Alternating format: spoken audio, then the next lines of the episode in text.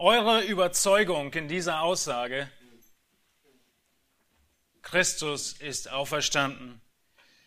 Konnten die Jünger zur Zeit Jesu an diesem Sonntagnachmittag nicht teilen?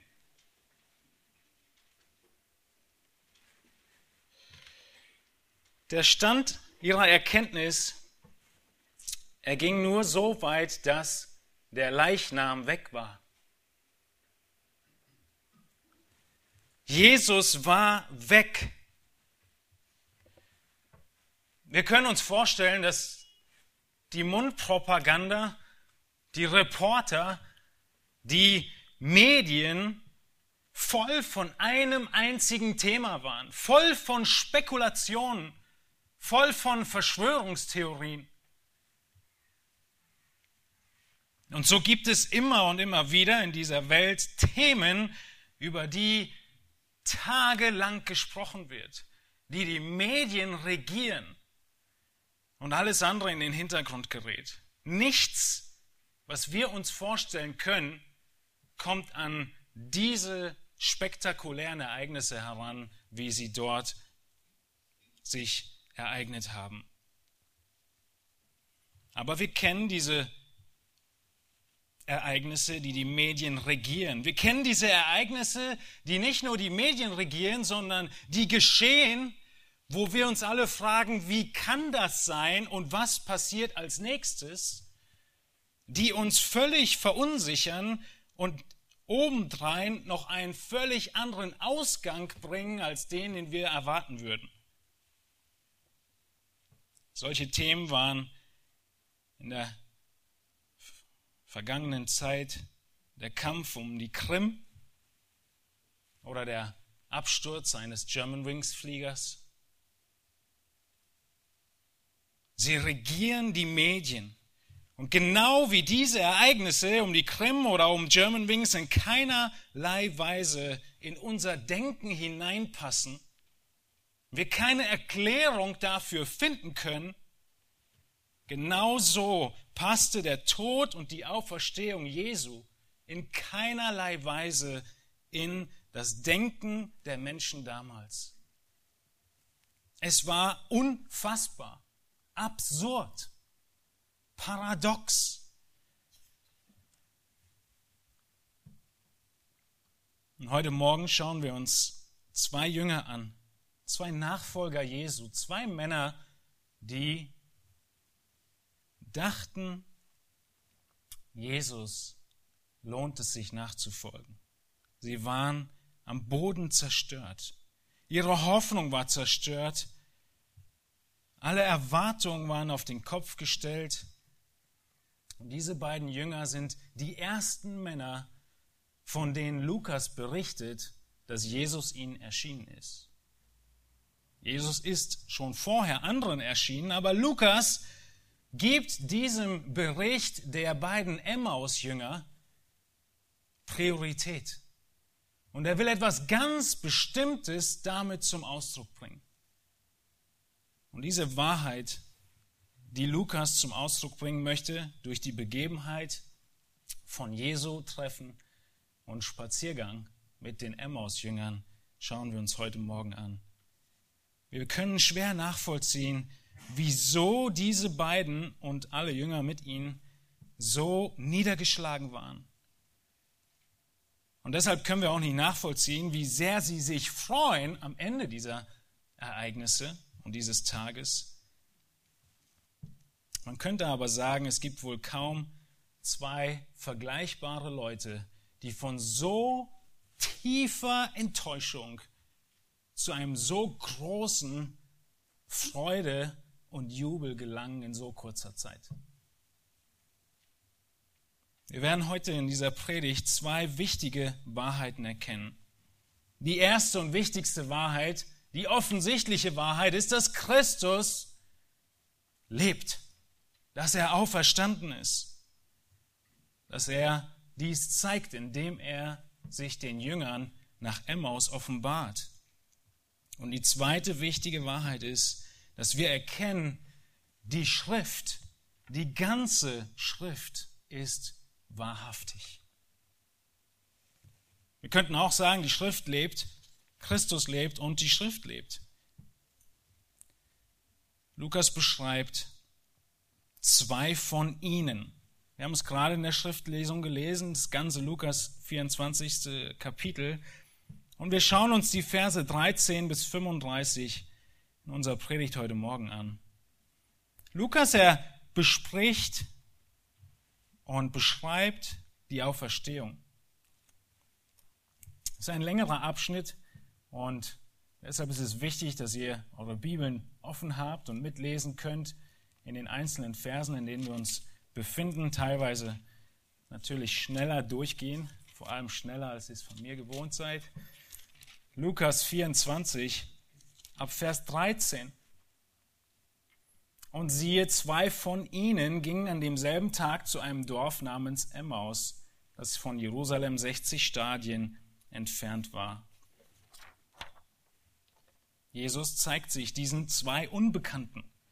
Zwei von ihnen. Wer sind sie? Wir müssen nur ein paar Verse zurückgehen zu Vers 10. Da ist Maria Magdalena, Johanna, Maria und die Mutter des Jakobus. Und sie haben das leere Grab gesehen, sie haben den Engel gesehen und sie kommen zu den Aposteln und den übrigen, heißt es in Vers 10. Und diese zwei Männer sind Teil der übrigen. Ganz normale Nachfolger Jesu. Noch nicht mal die Apostel. Und alle Worte, Vers 11 von diesen Frauen, kamen ihnen vor wie ein Märchen und sie glaubten ihnen nicht. Sie glauben nicht. Sie sind verzweifelt. Wir sehen ihre Verzweiflung darin, dass sie losziehen. Einer der Jünger wird nachher, bekennt sich als Kleopas, Wahrscheinlich wird sein Name genannt, weil die Empfänger des Lukas-Evangeliums ihn kannten. Aber wir wissen sonst nichts weiter von ihnen. Sie kannten und wussten von den drei Tagen. Und sie sprechen diese drei Tage auch gleich wieder an. Sie wussten, Jesus hat was gesagt vom Sterben und von Auferstehen nach drei Tagen. Nun, Lass uns nach diesen schrecklichen Ereignissen am Freitag noch so lange in Jerusalem bleiben und warten. Und sie warten und der dritte Tag kommt und der Vormittag geht vorbei und nichts passiert. Und dann kommen irgendwelche Frauen und erzählen irgendwelche Märchen. Kein einzigen Moment lang haben sie ihnen geglaubt. Und die Verzweiflung drückt sich aus, indem sie sagen, wir gehen los. Es reicht. Wir gehen nach Hause. Nach Hause heißt, wir gehen drei Stunden nach Westen.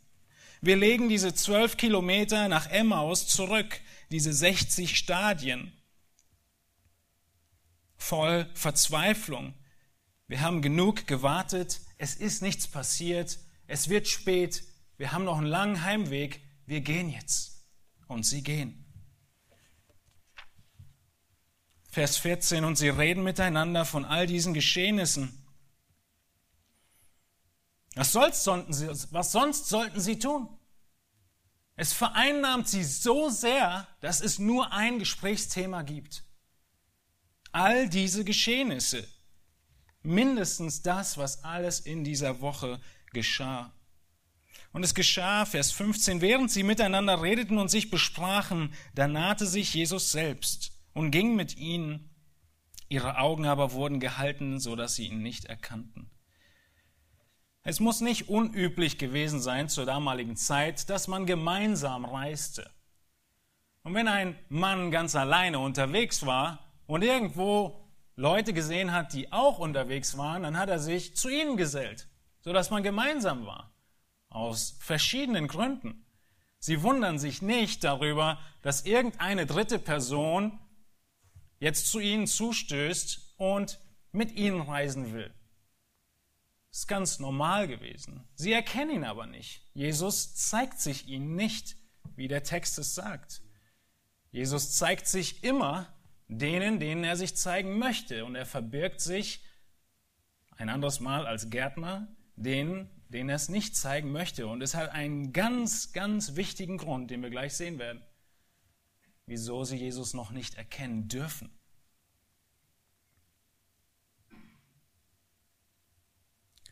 Wenn jemand zu einer Unterhaltung dazustößt, ist es ganz natürlich, dass man fragt und sich in das Gespräch mit hineinbegibt. Worum geht's? Was unterhaltet ihr euch so?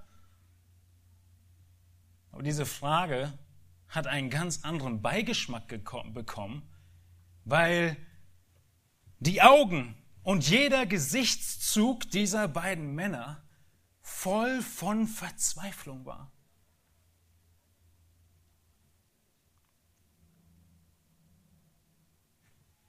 Sie wussten nicht, was sie mit all diesen Dingen, die geschehen sind, anfangen sollen. Jesus spricht zu ihnen in Vers 17, was habt ihr unterwegs miteinander besprochen? Und warum seid ihr so traurig? Es war offensichtlich, auf den ersten Blick. Da antwortete eine, dessen Name Kleopas war, und sprach zu ihm, Bist du der einzige Fremdling in Jerusalem, der nicht erfahren hat, was dort geschehen ist in diesen Tagen? Und er sprach zu ihnen, was? Die beiden Männer müssen sich wirklich gedacht haben, dieser Mann ist ein echter Ausländer. Er hat keine Ahnung. Fremdling heißt Ausländer. Und es ist üblich gewesen, dass zu dieser Passawoche aus der ganzen Welt sozusagen Menschen nach Jerusalem gekommen sind, um das Passa zu feiern und in den Tempel zu gehen. Und deshalb war das auch noch nichts Besonderes. Aber dass er nicht mitbekommen hat, was hier los ist in dieser Stadt, konnten sie sich kaum erklären. Jesus provoziert sie und fragt, was?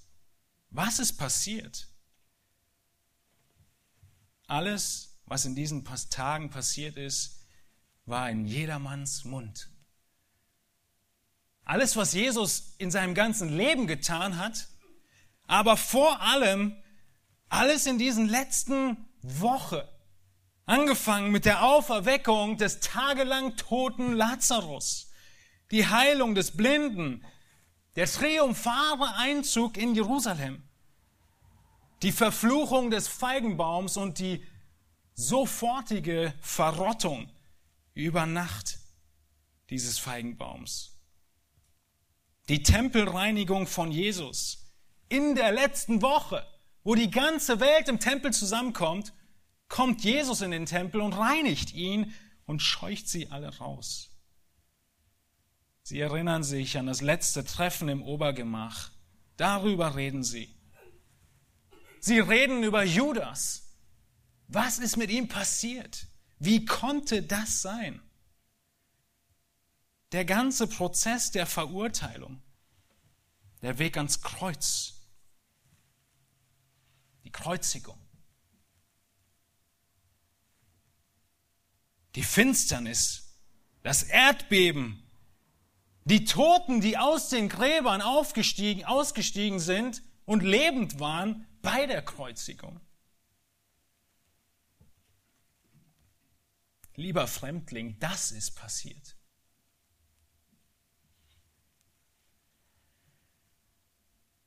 Von Jesu Geburt heißt es in Lukas 2 von Hannah, die sagt, auch diese trat Hannah zu derselben Stunde hinzu und pries den Herrn und redete von ihm zu allen, die auf die Erlösung warteten in Jerusalem.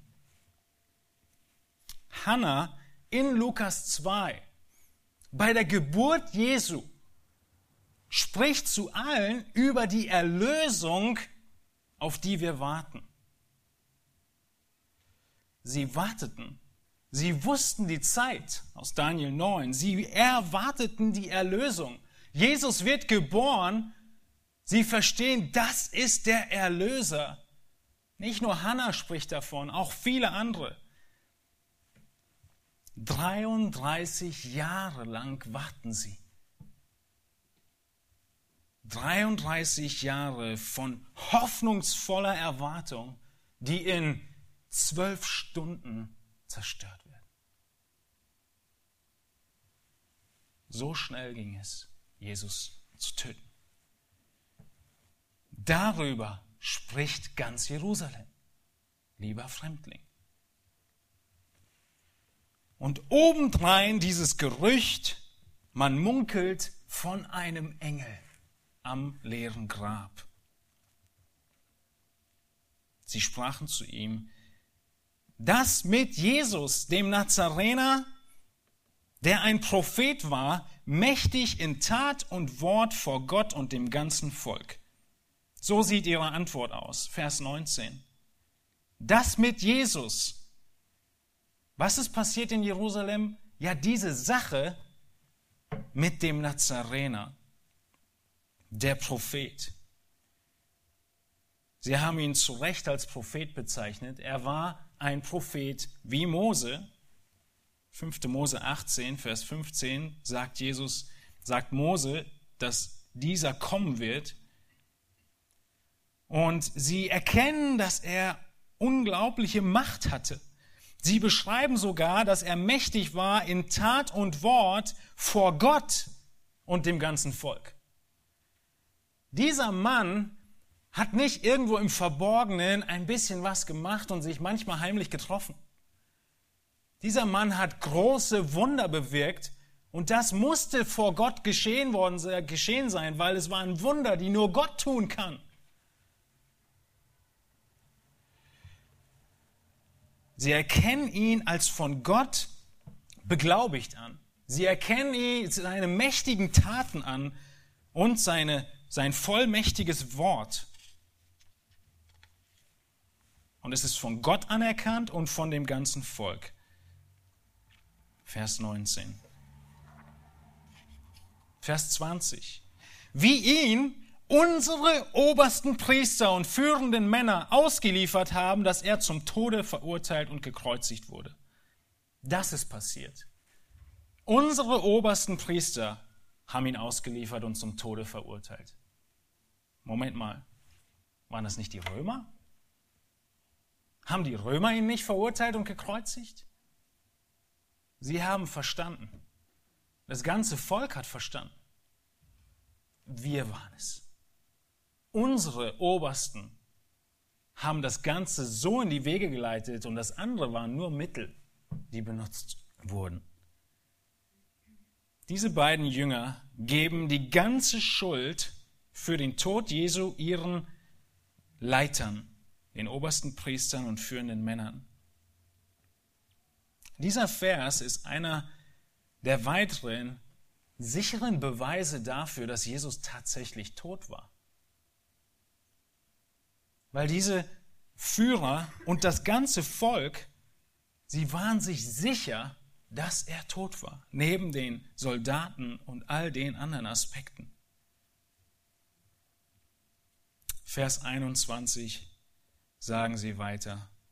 Wir aber hofften, er sei der, welcher Israel erlösen sollte. Ja, bei alledem ist heute schon der dritte Tag, seit dies geschehen ist. Wir hofften, man kann richtig hören, wie ihre Stimme sich ändert und in eine noch tiefere Verzweiflung kommt. All das, was er gemacht hat, wir hofften, wir hofften 33 Jahre lang, dass dieser Israel erlösen sollte. Das Wort, was Lukas hier benutzt, um die Erlösung zu beschreiben, ist das Wort loskaufen erlösen. Ein Wort, was nur dreimal im Neuen Testament benutzt wird, einmal noch von Titus und einmal von Petrus. Sehr selten, aber wofür es benutzt wird, ist die alttestamentliche Übersetzung ins Griechische, die Septuaginta. Sie nimmt dieses Wort, und deshalb war es so im Sprachgebrauch von diesen Jüngern, und damit, mit dem Erlösen, wird beschrieben, was Gott tut im Exodus, als Gott sein Volk aus Ägypten herausführt. Er erlöst es von der Sklaverei. Mit dem Erlösen wird beschrieben, wie Hoffnung und Befreiung einhergeht. Diese Erlösung haben sie erwartet von ihrem Messias. So wie damals in Ägypten, als Mose uns erlöste, so haben wir gehofft, ist dieser der, der Israel erlösen sollte. Erlösen in einem neuen Exodus von der Nation, die sie jetzt unterdrückt und gefangen hält, den Römern. Aber dass diese unterdrückende Macht ihn umbringt, das passt überhaupt nicht in das Bild. Und so ist die Hoffnung logischerweise zerstört. Bei alledem ist heute schon der dritte Tag, seit dies geschehen ist. Wie ich ja gerade schon sagte, sie haben die drei Tage gewartet. Sie haben sich wahrscheinlich daran erinnert, dass er sagte, drei Tage und ich werde auferweckt werden. Wie in Lukas 9, in 22 wir lesen, wo Jesus selbst ihnen sagt, der Sohn des Menschen muss viel leiden und verworfen werden von den ältesten und obersten Priestern und Schriftgelehrten. Das muss passieren und getötet werden und am dritten Tag auferweckt werden. Aber die drei Tage, sie waren um und es ist nichts passiert. Gut, er ist weg, aber trotzdem keiner hat ihn gesehen. Vers 22. Zudem haben uns auch einige Frauen aus unserer Mitte in Verwirrung gebracht. Sie waren am Morgen früh beim Grab, fanden seinen Leib nicht, kamen und sagten, sie hätten sogar eine Erscheinung von Engeln gesehen, welche sagten, er lebe. Und etliche der unsrigen gingen hin zum Grab und fanden es so, wie es auch die Frauen gesagt hatten. Ihn selbst aber haben sie nicht gesehen. Und das ist ihre Hauptaussage. Ihn selbst aber haben sie nicht gesehen. Ja, die Frauen waren da und die erzählen irgendwas von einem Märchen mit Engeln. Und dann sind auch noch zwei von uns hin, wir wissen aus den anderen Evangelien, dass das Petrus und Johannes waren, und sie haben dasselbe gesehen, aber das, was feststeht, ist lediglich, der Leichnam ist weg. Ihre Hauptaussage ist in Vers 24, ihn selbst, Jesus, haben sie nicht gesehen. Keiner hat ihn gesehen. Er ist nicht da. Er ist weg. Immer noch weg.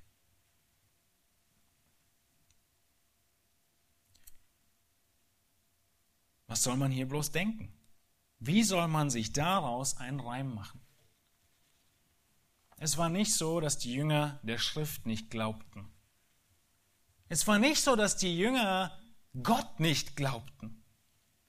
Sie glaubten an Gott, sie erwarteten den Messias. Sie glaubten der Schrift, dass dieser Messias kommen muss, dass er jetzt kommen muss in dieser Zeit.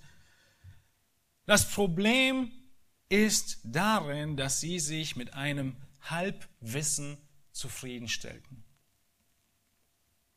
Nicht nur diese Jünger, auch die Schriftgelehrten und das ganze Volk. Das führte zu dieser Verzweiflung. Ein Halbwissen, das dazu führte, dass sie nur Jesu Herrlichkeit und seinen Triumph, sein Königreich erwarteten. Sie erwarteten, dass er kommt und sie befreit von den Unterdrückern.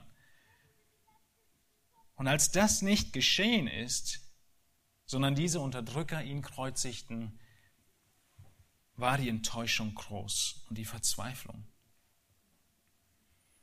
Und obwohl Jesus ihnen mehrfach gesagt hat, haben sie es nicht wirklich gehört. Sie haben es nicht aufgenommen als tatsächlich wahr. Jesus hat ihnen mehrfach gesagt, bis hin in die letzten Stunden im Obergemach hat er ihnen gesagt, ich werde sterben und nach drei Tagen wieder auferstehen. Und wenn ich auferstanden bin, geht nach Galiläa, da treffe ich euch. Es ist erst ein paar Tage her. Aber sie haben es nicht geglaubt. Sie waren so vereinnahmt von ihrer Sicht von dem Messias, dass er regieren muss, dass sie ihm nicht gefolgt sind und mit Verfolgung gerechnet haben, sondern sie sind ihm nachgefolgt, um zur Rechten und zur Linken im, auf dem Thron mit Jesus zu sitzen, wenn er in Jerusalem einzieht. Das war die Motivation und sie hat sie so vereinnahmt. Sie wollten mit Jesus herrschen, nicht mit ihm sterben.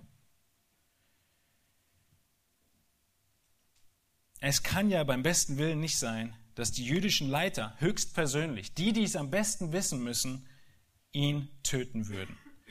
Und deshalb ist die Hoffnung völlig gestorben. Es war aus, es war Schluss. Der dritte Tag war fast vorbei und es ist nichts passiert. Diese Verzweiflung der Jünger, sie kommt daher, dass sie ein Halbwissen über Gott hatten und als die Schwierigkeit kam, sie völlig aus der Bahn geworfen wurden. Richtig? Was ist deine Erwartung von Nachfolge Jesu? Ist dir bewusst, dass Christus sterben musste, wenn du Jesus nachfolgst? Ist dir bewusst, dass Nachfolge Jesu bedeutet, der, der mir nachfolgt, ist nicht größer als der Meister. Wenn sie mich verabscheut und getötet haben, dann werden sie das auch mit euch tun.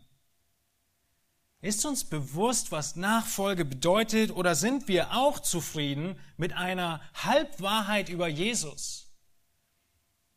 Er macht dein Leben gut und schön eine Eintrittskarte in den Himmel und dann ist alles gut. Wenn die Probleme kommen, wirst du völlig aus der Bahn geworfen mit diesen Halbwahrheiten. Völlig. Die Wahrheit ist Leiden und dann Herrlichkeit. Leiden und dann Erlösung. Es wird uns nicht blendend gehen auf dieser Erde. Es ging Jesus nicht so, sondern er hatte das Ziel vor Augen und so haben wir das Ziel vor Augen. Wenn wir das nicht verstehen, haben wir eine große Wissenslücke über die Wahrheit Gottes, die unser Leben enorm stark beeinflusst. Nicht nur die Notwendigkeit der Leiden sind ein Aspekt, den wir häufig ausklammern aus unserem Verständnis von Gott, und von Nachfolge, sondern auch die Notwendigkeit von Heiligung. Die Notwendigkeit, nicht die Option. Oder heißt es nicht, ohne Heiligung wird niemand den Herrn sehen? Die Notwendigkeit von Heiligung, die Notwendigkeit von dem Abtöten der Sünde um ins Reich Gottes einzugehen. Auch wir geben uns zufrieden mit Halbwahrheiten.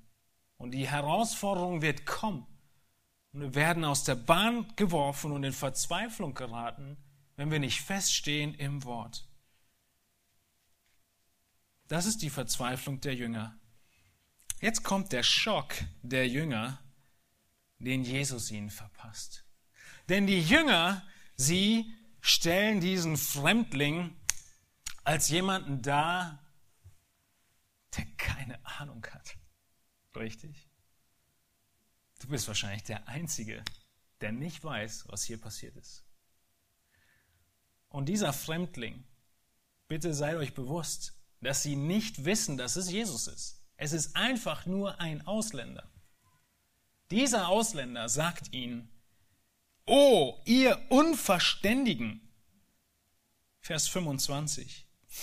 Ist doch euer Herz träge zu glauben an alles, was die Propheten geredet haben. Was meint ihr, was sie dachten in diesem Moment? Wisst ihr, was dieser Ausländer hier sagt, dieser Fremdling? Er sagt, ihr seid töricht. Umgangssprachlich würde man sagen, dumm. Das ist das Wort, unverständlich. Keine Ahnung. Wisst ihr denn nicht? Seid ihr so ungebildet? Das ist eine der größten Beleidigungen, die es gibt, oder?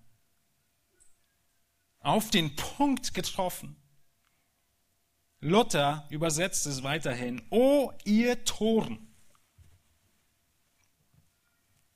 Was für ein Kontrast zu diesen Augenblicken kurz vorher, als die Jünger meinten, sie sind diejenigen, die wissen, was passiert ist.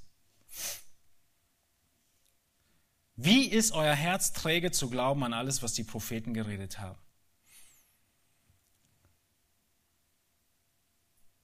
Er sagt, dieser Ausländer behauptet, die Propheten, die Schrift spricht davon. Und er beschuldigt sie in harten Worten, ihr Unwissenden. Habt ihr nicht verstanden? Es gibt kein einziges Wort davon, dass Jesus ihnen sagt, ihr Lieben, ihr müsst verstehen, wie das wirklich ist. Ich weiß, das Alte Testament ist schwer zu verstehen. Ich weiß, es ist schon ganz schön lange her geschrieben worden. Und es sind so viele Aspekte, die schwer sind nachzuvollziehen, aber nichts davon. Die Schuld wird in keiner Weise der Schrift zugeordnet, sondern nur diesen beiden Jüngern. Auch diese Jünger lebten schon tausend Jahre nach David. Auch sie lebten 1500 Jahre nach Mose. Es war eine lange Zeit. Und das sind alte Schriften. Aber es ist nicht zu entschuldigen, dass du, der du Zugang zu diesen Schriften hast, nicht weißt, was da drin steht.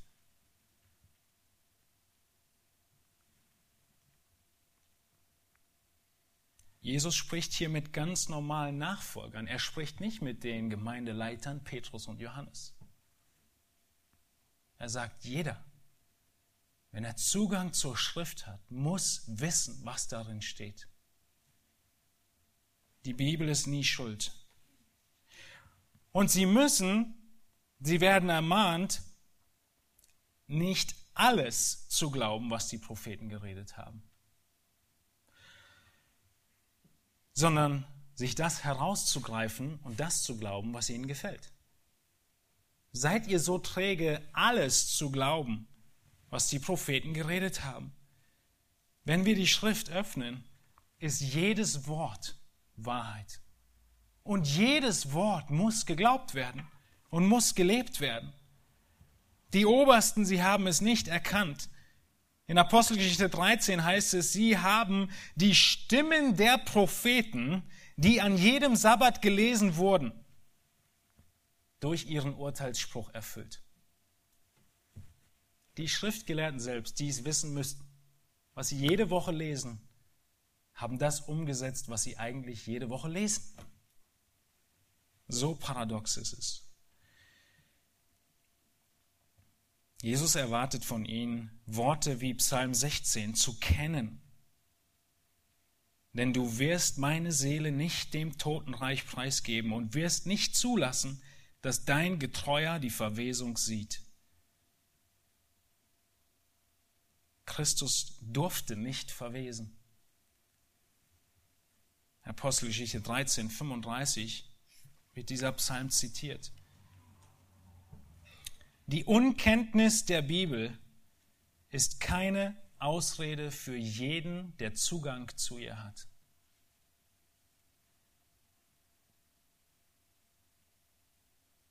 Nicht zu wissen, was in diesem Buch steht, wenn du es in jedem Buchladen und in jeder Bibliothek erreichen kannst, trifft die Schuld nur noch dich.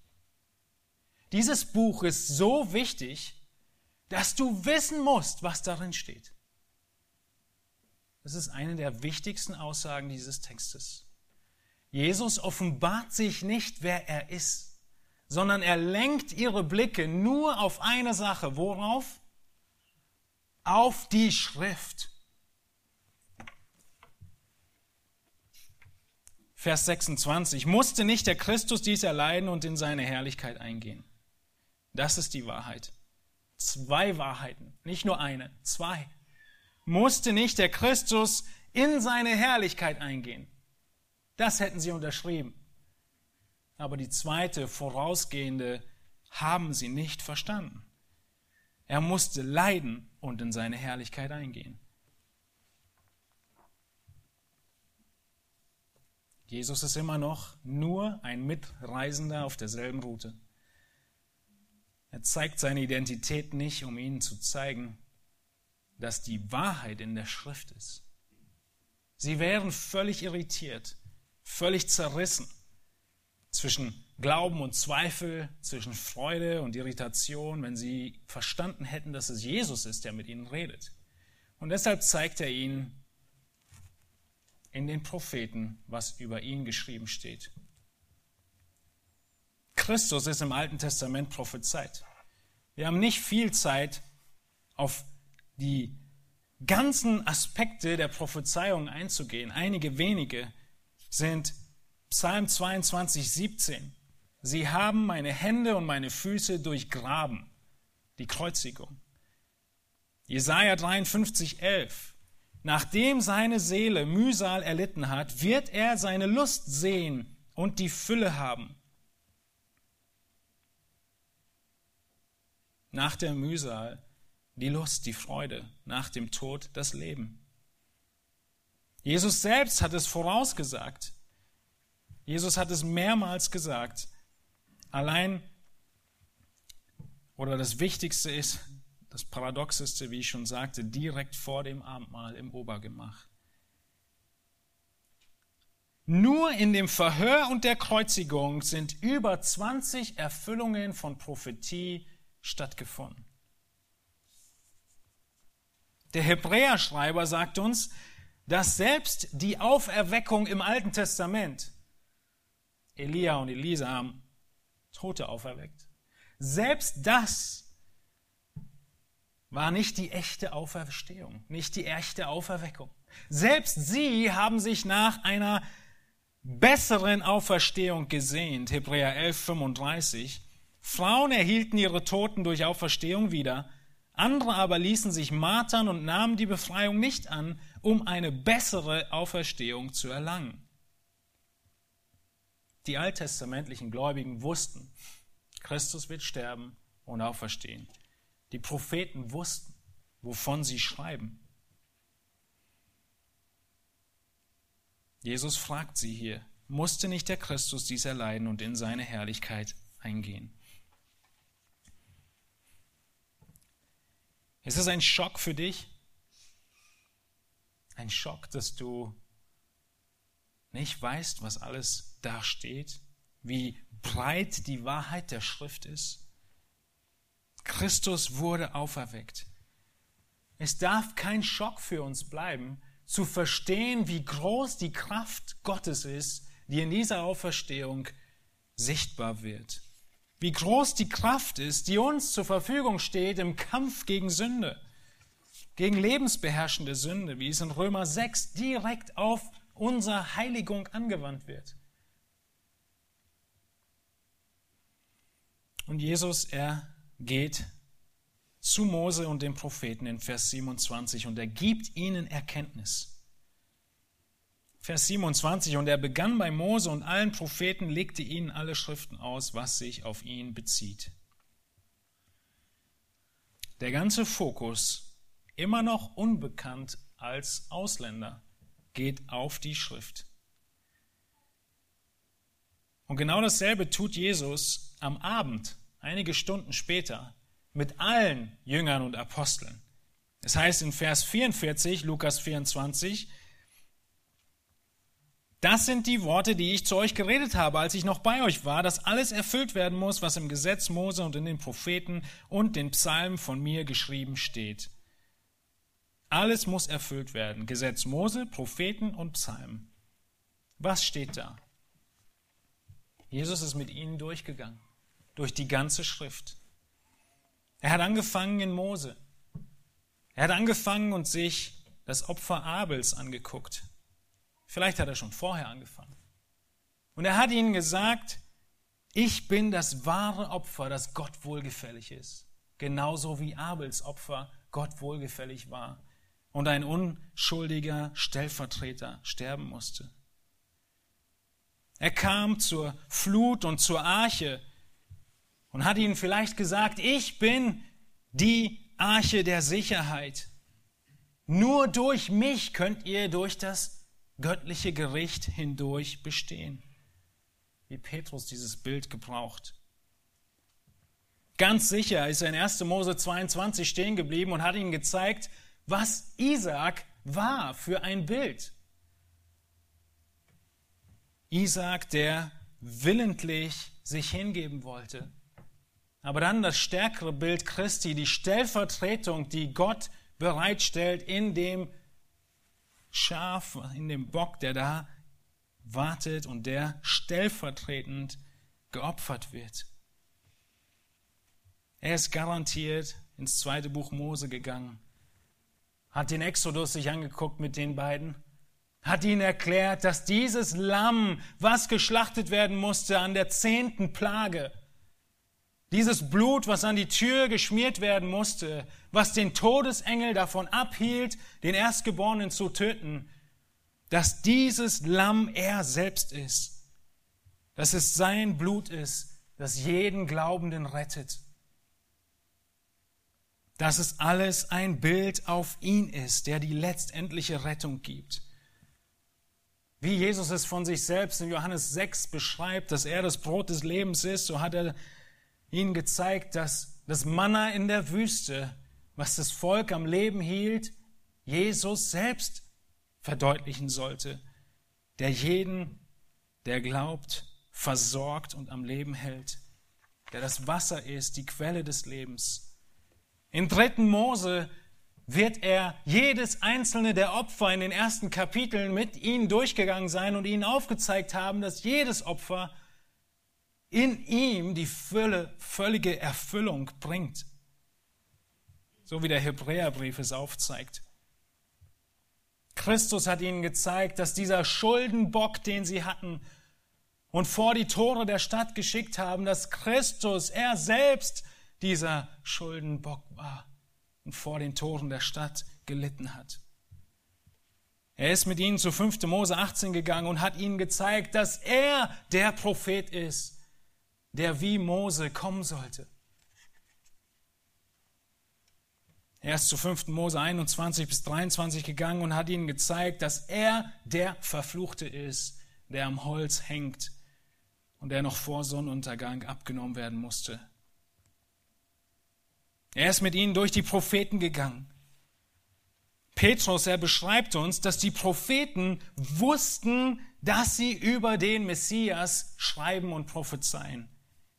In 1. Petrus 1, 10 bis 12, eine wichtige Stelle, in diesem Zusammenhang schreibt Petrus, wegen dieser Errettung haben die Propheten gesucht und nachgeforscht, die von der euch zuteil gewordenen Gnade geweissagt haben. Sie haben nachgeforscht, auf welche und was für eine Zeit der Geist des Christus in ihnen hindeutete, der die für Christus bestimmten Leiden und die darauf folgende Herrlichkeit zuvor bezeugte. Ihnen wurde geoffenbart, dass sie nicht sich selbst, sondern uns dienten, in dem, was euch jetzt bekannt geworden ist.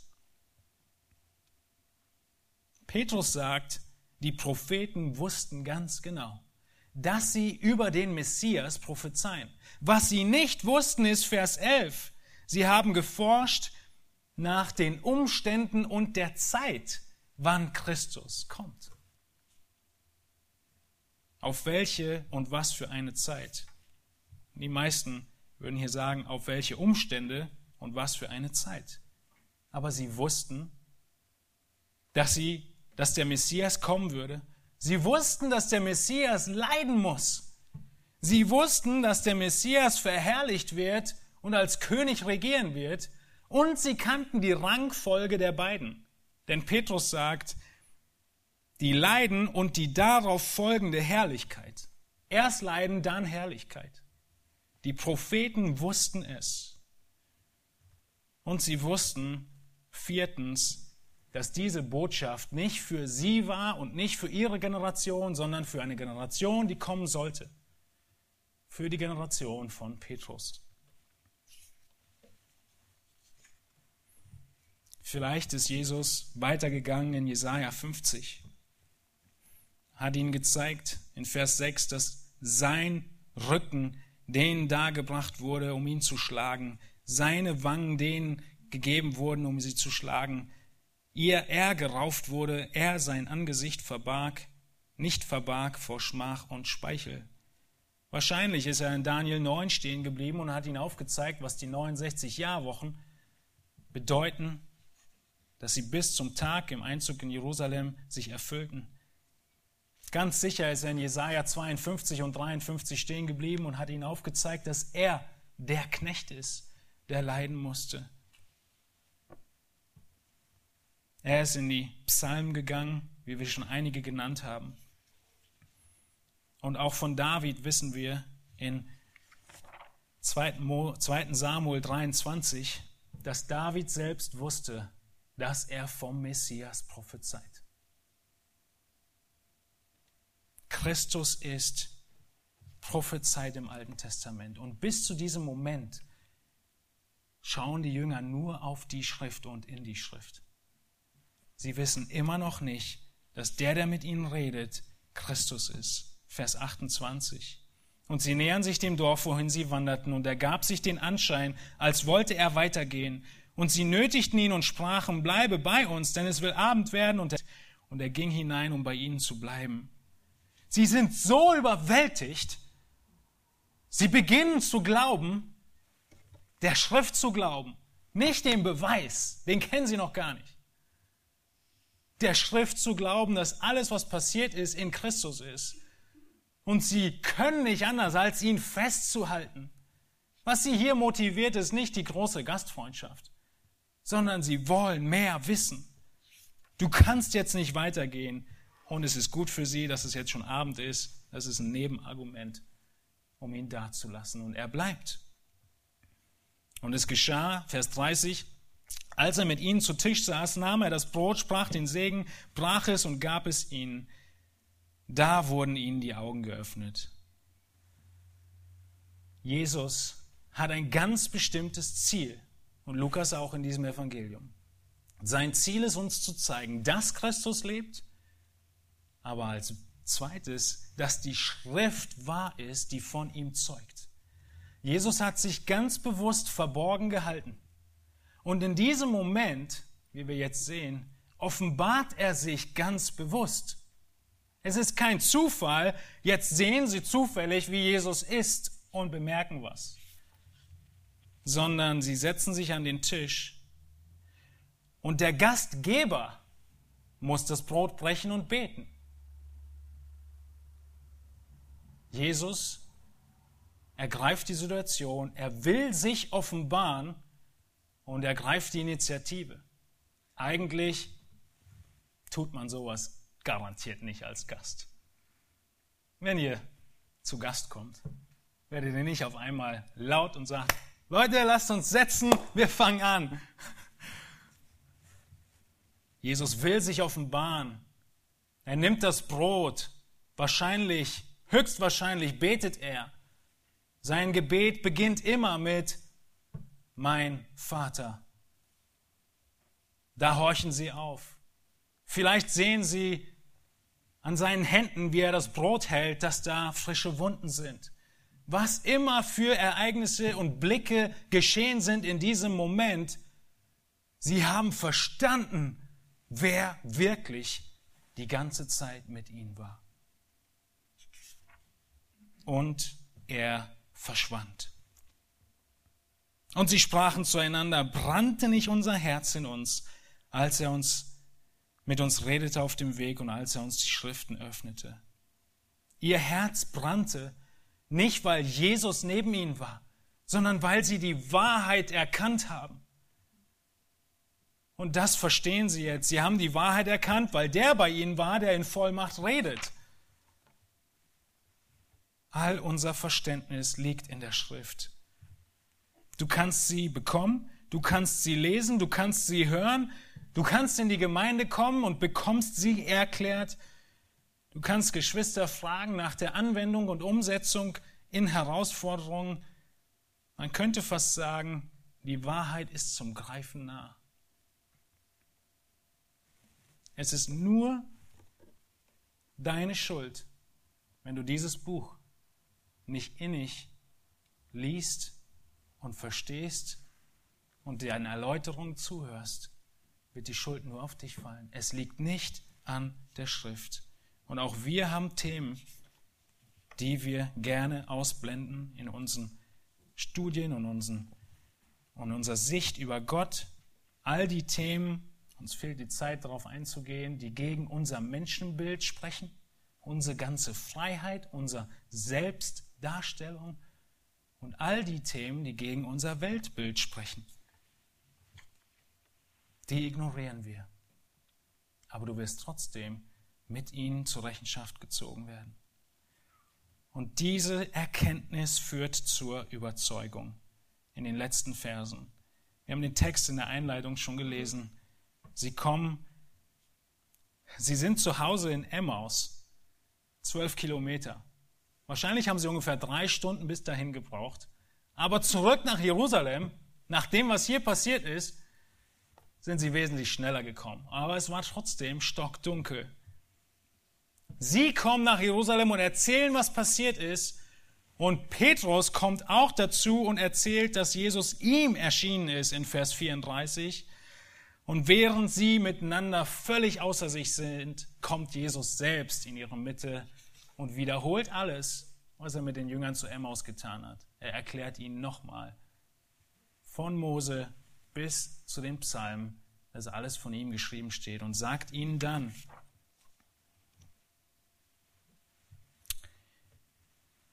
So steht es geschrieben, Vers 46. Und so musste der Christus leiden und am dritten Tag aus den Toten auferstehen. Und in seinem Namen, jetzt kommt der Auftrag, soll Buße und Vergebung der Sünden verkündigt werden unter allen Völkern, beginnt in Jerusalem. Jede To-Do braucht einen, der verantwortlich ist. Wer soll diesen Auftrag erfüllen? Vers 48. Ihr aber seid Zeugen hiervon. Ihr müsst es tun. Ihr, jeder, der erfahren hat und verstanden hat, dass die Bibel wahr ist und eine freudige Botschaft hat. Welche freudige Botschaft? Dass es Vergebung der Sünden gibt. Gibt es eine größere und schönere Botschaft als die? Es gibt Vergebung der Sünden. Es gibt Vergebung der Sünden. Es gibt Vergebung der Sünden. Das sollte auf ihre Lippen kommen. Und das sollten sie der ganzen Welt sagen. Die ganze Weltgeschichte hat sich auf ein Ereignis hin fokussiert. Die ganze Weltgeschichte wurde tausende Jahre zuvor prophezeit in dem Wort, so dass allen klar wird, das ist der Höhepunkt der Weltgeschichte.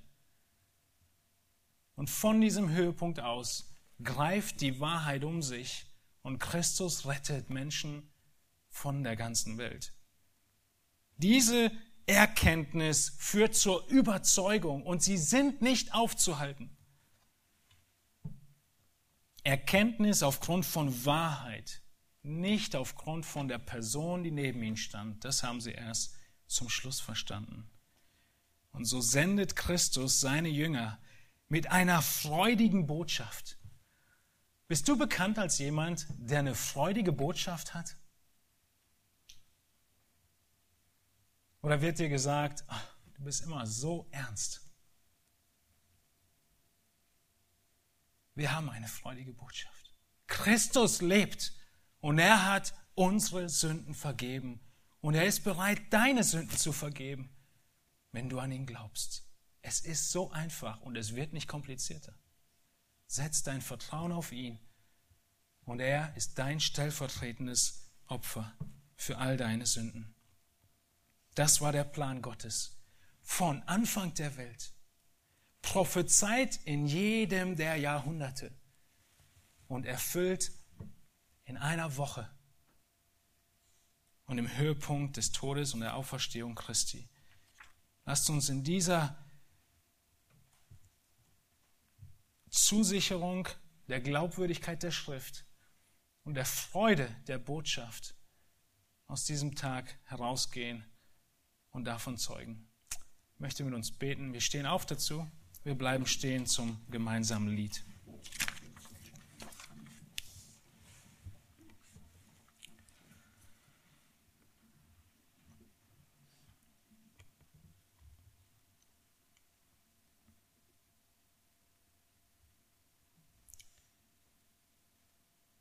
Himmlischer Vater, wir leben nicht mehr in der Zeit, in der Jesus lebte.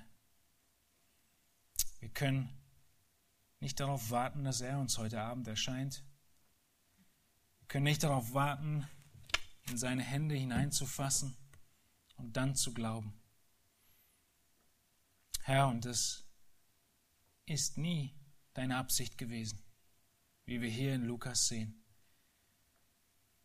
Die größte Überzeugung und die wichtigste Überzeugung der Wahrhaftigkeit deiner Person, Herr Jesus Christus, deines Werkes, deines Wirkens und deines Opfers und deiner Auferstehung ist, wenn wir die Schrift lesen und verstehen. Danke, Jesus Christus, dass du auferstanden bist, dass du dich gezeigt hast und dass du diese Wahrheit, die Wahrhaftigkeit der Schrift in so wichtigem und großem Maße als eine der, der höchsten Prioritäten gesehen hast nach der Auferstehung. Herr Jesus, du hast nur noch vom Reich Gottes geredet. Du hast nichts anderes getan, als zu zeigen, was mit dieser großen Ereignis nun zu tun ist. Und du hast es gezeigt aus den Schriften. Herr Jesus, deine Auferstehung zeigt, dass du unser Gott unveränderlich bist. Es ist kein neuer Plan, es lief alles nach Plan. Auch wenn wir durch unser Halbwissen in vielen Situationen unseres Lebens an Verzweiflung geraten können. Herr, du hast einen Plan. Und du hast ihn erfüllt und zum Ende und zur Herrlichkeit gebracht mit Christus. Und so dürfen auch wir Trost und Frieden haben in jeder Situation. Hilf du uns, dich, Herr, und dein Wort mehr zu erkennen und zu verstehen, welche Facetten und Nuancen dein Plan hat, sodass wir nicht mit 50 Prozent der Wahrheit unser Leben versuchen zu bestreiten. Mögest du geehrt werden, möge dein Zeugnis und die Freude der Vergebung der Sünden hinausgehen durch unser Leben und unseren Mund, Herr. Wir möchten zu deiner Ehre singen und dich anbeten. Amen.